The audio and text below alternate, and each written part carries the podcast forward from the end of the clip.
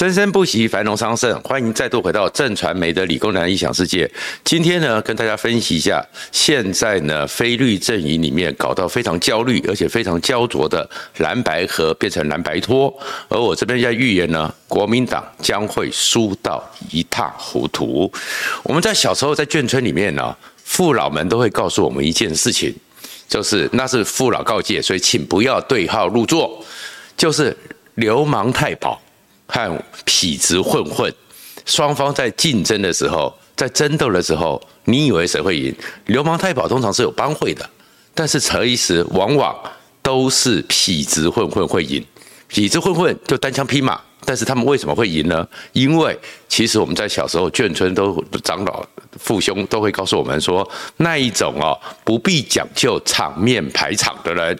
不会有 gay 掰用什么道德的一个高度在那边 gay 掰的人，他们呢受了困限制比较多，所以痞子混混就是跟你打无赖战法，无赖者。其实，在这个时候常常占上风。我没有讲谁是谁哦，我没有讲谁是痞子，谁是混混，谁是太保哦。大家不要对号入座。可是呢，现在这个局面里面，你就会看到整个蓝白河吵了半年多，终于开始把它端上台面，也开始演戏了。而这场戏里面呢，叫做小刀对扁钻。但是小刀很明显的是错估了一切的形势。小刀是谁？当时金普聪嘛，他的外号叫小刀。那柯文哲在二零一七年九月的时候接受媒体专访，称他自己叫做扁钻。他说他是扁钻最擅长于近身搏斗，所以小刀斗扁钻。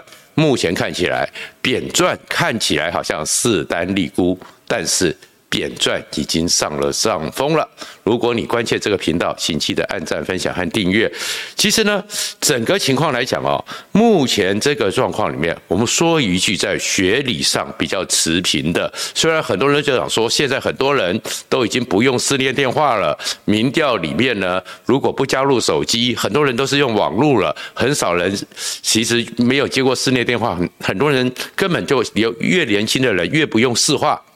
所以民调是不是应该加入一个是手机，加入个网电网络做一个调比？可是呢，到目前为止，真正的学理上，不管是实验还是去检验，因为其实市话在这个几十年下来，这种趋势里面也做了很多的加权的、经过验证的技术。说实话。四化还是跟最后的结果比较接近，在学理上，手机还加进去或网络加进去，因为没有足够的各种的历来的资料支撑，所以它的加权是有疑虑的，产生 bias 偏差确实是很多，所以完全的加手机加民调，国民党坚持的说，哎，这个会有 bias，其实是合理的，但是。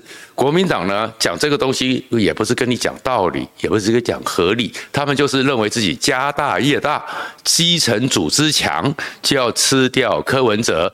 等于说他们的方法就是说，先前把郭台铭给歼灭了，现在拿出我的人出来，我的兄弟多，你能怎么办？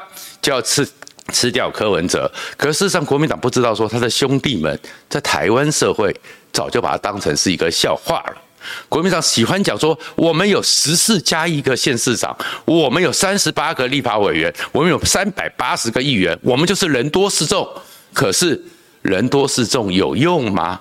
这几年下来，国民党不是一直就有十几个县市长吗？这十几个县市长有能够向台湾社会展现你们有联合的能力吗？没有嘛。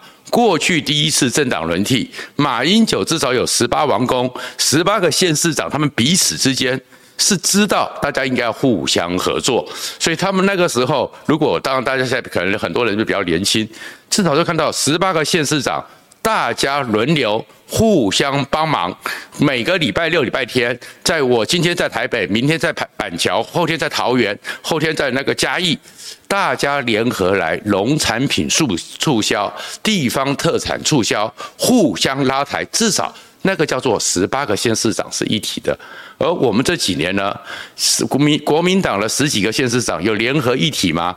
平常大家生死不相往来，要不要去站台，都变成是要去炒作的话题。然后真正出了大事的时候，我岁月静好，你光个十四个县市长。完全一盘散沙。侯友宜就是个代表。你侯友宜自己当县市长的时候，你十几个县市长，侯友宜作为最大诸侯，从来就没有去展现十四个县市长有联合的能力。你凭什么讲话？那至于三十几个立法委员，那就更不用讲了。除了基本上我们记得这个国民党立法委员，在这么多年内，三十几个，他们有提案权呢，至少有一定法律上的制衡的能力。做了什么事情？没有啊，除了丢猪内脏。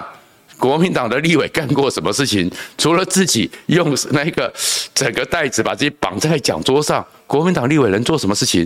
你有这些三十八个立委，人家觉得你有用吗？那至于三百八十个议员，我们也都知道，其实很多人的背景跟。柯文哲的民众党引起争论的人差不了太多，所以国民党根本就是拿出这个都是笑话，难怪被看不起。然后另外一个情况更可笑的是，国民党因此呢就推出了一个叫做开放式初选。这个就是摆明所有人看的，这叫吃人豆腐嘛？开放式初选，到现在为止，十一月二十号之前登记来得及吗？作业时间来得及吗？不要讲预算的问题，你在每个县市、每个地方都要找一个点，而这个点里面，大家至少知道、知认同你国民党非绿大联大联盟的人，要知道哪边去投票，你都要做宣导。我们平常投票的时候，我们一个正常的投票，包含公投，包含是我们的选举，半年以上的宣导，半年以上的筹备，你要找到一个地点，而这个地点大家都知道，大家都能够知道，而且你要有至少这个能够通知要来这个投票所的人的你的名册，你要通知，这个东西是繁复的要死，怎么可能是你现在一两个礼拜做得出来？然后国民党更吃人家豆腐的是什么？说他们可以把国民党的民众服务社。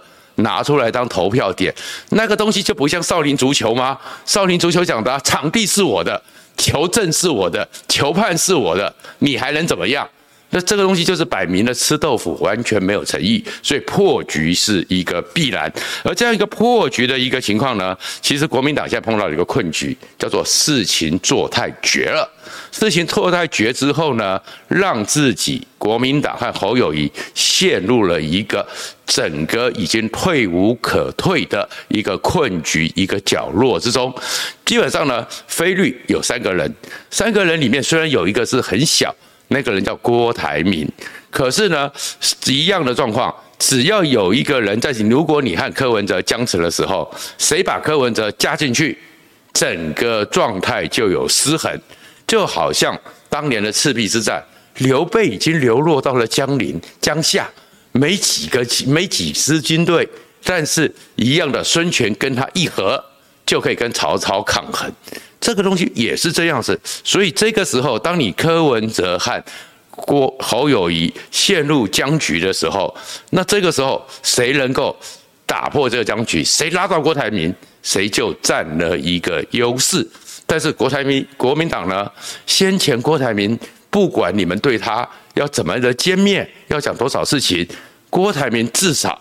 心中一向是向着国民党，但是从二月多鼓励他出来参选，到了三月多请他出国去，到了四月多突然之间给他举旗，五月十七号，然后把他给弄掉，一直到七二三之后，到了八月以后，完全的。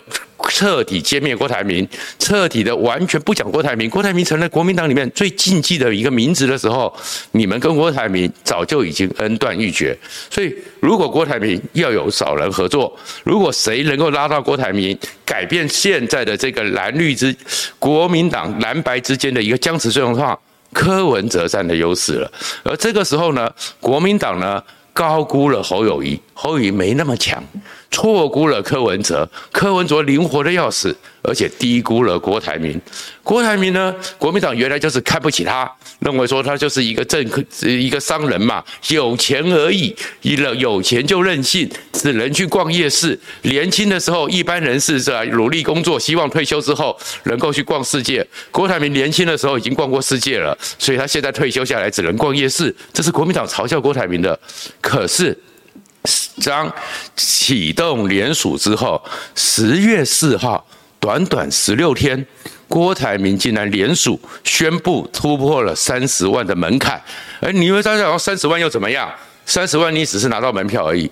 其实呢我们看过选举的人就知道，郭台铭有恐怖的实力，他的超能力有一些东西是国民党错估的，什么意思呢？那现在郭台铭还在继续冲，他能够冲到多少我们不知道，他的超能力真的是出乎很多想象。但是如果郭台铭冲过六十万，他跟柯文哲谈判结合，合流的趋势，他有筹码了。如果郭台铭冲破一百万，那搞不好柯文哲看一看，反正他的最大利益。就是民众党政党票不分区立委最大化，他还年轻，大哥先做四年，柯文哲让，就算郭台铭没有选赢，郭台铭也欠了柯文哲一个情，未来四年，柯文哲到时候要去做组织，要有预算，要有经费赞助，民众党。其实会继续茁壮，总有一天吃掉国民党。那为什么想讲到郭台铭这个状况，在蓝白合里面他的变数？其实郭台铭真正让我们意外的是，还是柯文哲抗上抗上，而且是国民党错估的是，国民党一直说他有陆军，那种陆军我们刚刚已经嘲笑过了，郭台铭竟然创造出了。一个台湾政治史上很少人还能够仔细的理解，可能未来我们才会慢慢的去看清楚的，叫做隐形的陆军。郭台铭在十六连署四十五天里面，第十六天，第十六天突破了三十万。其实大家一直讲说，联署最强的就是以前的国民党秘书长，当过台湾省主席，当过台湾省长，三一走乡镇，通通走透透，跟所有的地方人物都有情有义，有很多的交情的。还宋楚瑜，宋楚瑜第一次在两千年一九九九年的时候要拼联署的时候，他是快二十天才突破门槛。郭台铭十六天，以宋楚瑜当时所有的地方派系直接的。都站在他后面，直接在帮他处理那种直销的大户，直接把联署书一篓一篓的往他的竞选总部送，那样子宋楚瑜其实那么的有陆军实力，结果差不多郭台铭竟然做到了，而郭台铭呢，没有什么人，没有什么人可以公开帮他，没有大咖。他做到了，那当然做到是吧。郭台铭有隐形陆军，所以你会慢慢的大家理解到，郭台铭那些人很冷清的连锁战，基本上只是收发室，很多地下的状况在帮他做运转。而且郭台铭真的有超能力，我知道宋楚瑜当时的时候也想到塞广告信到家里，希望你帮他连署，然后寄回去。可是他们没钱，而中选会规定连署书背面必须是空白的。不能有附任何的文字，所以呢，他们不可能塞了广告信，然后呢，后面就写了回邮地址，因为这样不行。那他们就要像郭台铭这次一样，你要准备个回邮信封，而回邮信封里面你还要跟邮局讲好，付钱给邮局，邮局帮你寄，那一份的成本都是三十五到五十。宋楚瑜出不了钱，对郭台铭讲是小钱，所以现在郭台铭就开始冲。那这冲的时候，其实郭台铭已经让柯文哲看到郭台铭的价值，除了钞票之外，还有陆军。所以你会现在看到柯文哲跟郭台铭开始在合流了，而国民党呢，没有人办法。国民党内部里面有没有人看到郭台铭其实是一个蓝白合里面最主要的一个变数呢？不是没有。有的第一个叫做韩国瑜，韩国瑜在十月十七号的时候公布他他有跟柯文哲见面，韩国瑜讲了郭台铭要把他找进去，还有一个人就是在新北侯友宜第一场号称三万五千人的大造势里面，王金平在台上讲要让郭台铭回家，可是国民党已经看不起郭台铭了。完全没理郭台铭，就现在是轮到郭台铭生日了。柯文哲开始祝他心想事成。那一天刚好是黄珊珊的生日，两个人互相祝福。然后柯文哲的手机不是到美国掉了吗？掉了以后，他竟然就是有办法接到郭台铭的电话，有办法接到韩国瑜的电话。所以其实。郭台铭和柯文哲的合流，这个趋势大概是挡不住了。而这个挡不住之外呢，会产生一个什么效应？目前为止，其实经过这一段，他们慢慢也看清楚了。而事实上，国民党现在真正面到困题是，柯文哲和郭台铭两个人都是 nothing to lose。郭台铭呢，能够在这样一个情况，创造出一个全面封杀的情况之下，连署过关，其实。已经证明了他只已经有一个台湾社会上，不管大家会笑他民调几趴，他有他的基础实力。而这个基础实力，如果跟柯文哲合作，一合作下来的话，只要他们两个的合流，选举里面超过侯友谊，未来几年，郭台铭不管有没有任何正式的政治职务，他在政治上的一个影响力。不容忽视，尤其是大家看他今年花这么多钱，九十二亿，我们对我们来讲九十二万，要把它临时凑出来都很难了。九十二亿，那是他小钱，每一年都有，而且随着鸿海越做越大，搞不好他以后一年的股利还超过九十二亿，上百亿都有可能。所以郭台铭有个力量了，而柯文哲呢，Nothing to lose。柯文哲现在是五席的不分区立委，柯文哲完全没有办法。在现在的我们的一个客单一选区这样的一个刻意设计的制度之下，提出区域立委，所以他很吃亏。可很吃亏的之下，跟着郭台铭一结盟，看我们现在的状况，柯文哲的不分区立委。从六到八席可能会冲到八到十二席。那如果最后郭柯的合流还有弃保效应下来，投完郭柯之后再灌给民众党，民众党绝对是未来四年立法院的关键中的少数。而这关键中的少数，国民党要去拉他，民进党也要拉他。而国整个状况之下，四年之内。整个民众党会继续壮大，所以柯文哲 Now，先同 Rose。那他们现在会怎么一个状况呢？可能的合流状况，可能是一个选总统，你就看他们未来怎么谈，然后未来彼此的筹码。另外一个未必当副总统，而是我跟你合作之后，我帮你当选举的总操盘人。那现在这两个状况，就国民党就完蛋了。讲空军，讲可州各种的话语权的主导。侯友宜、金溥聪、赵少康，你们通通不如柯文哲。那讲陆军，讲陆军的话，侯友谊、国民党，你们所谓的三十八个立委，一三百八十个市议员，你们搞成这样子，把郭台铭封杀成这样子，郭台铭还是照样有能力联署出来，他的隐形陆军可能输你一点，但是隐形陆军里面又有强大的资源做后盾。也有陆军，所以现在整个蓝白合，其实整个看起来的话，国民党真的是面对大麻烦，太骄傲了，太看不起别人了。而且另外一个，国民党可能还有个大麻烦，这个大麻烦在哪呢？在美国。我们当然都很意外，上一次是。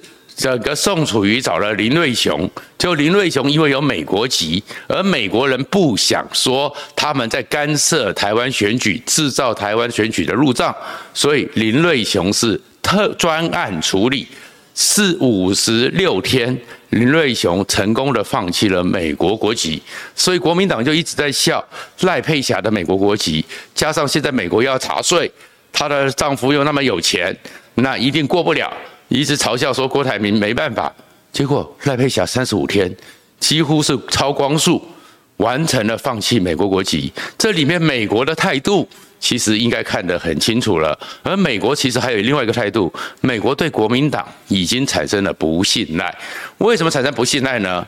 我们这个国整个国民党莫名其妙的马文君对于所谓的浅见做了这么多奇怪的事情，但是。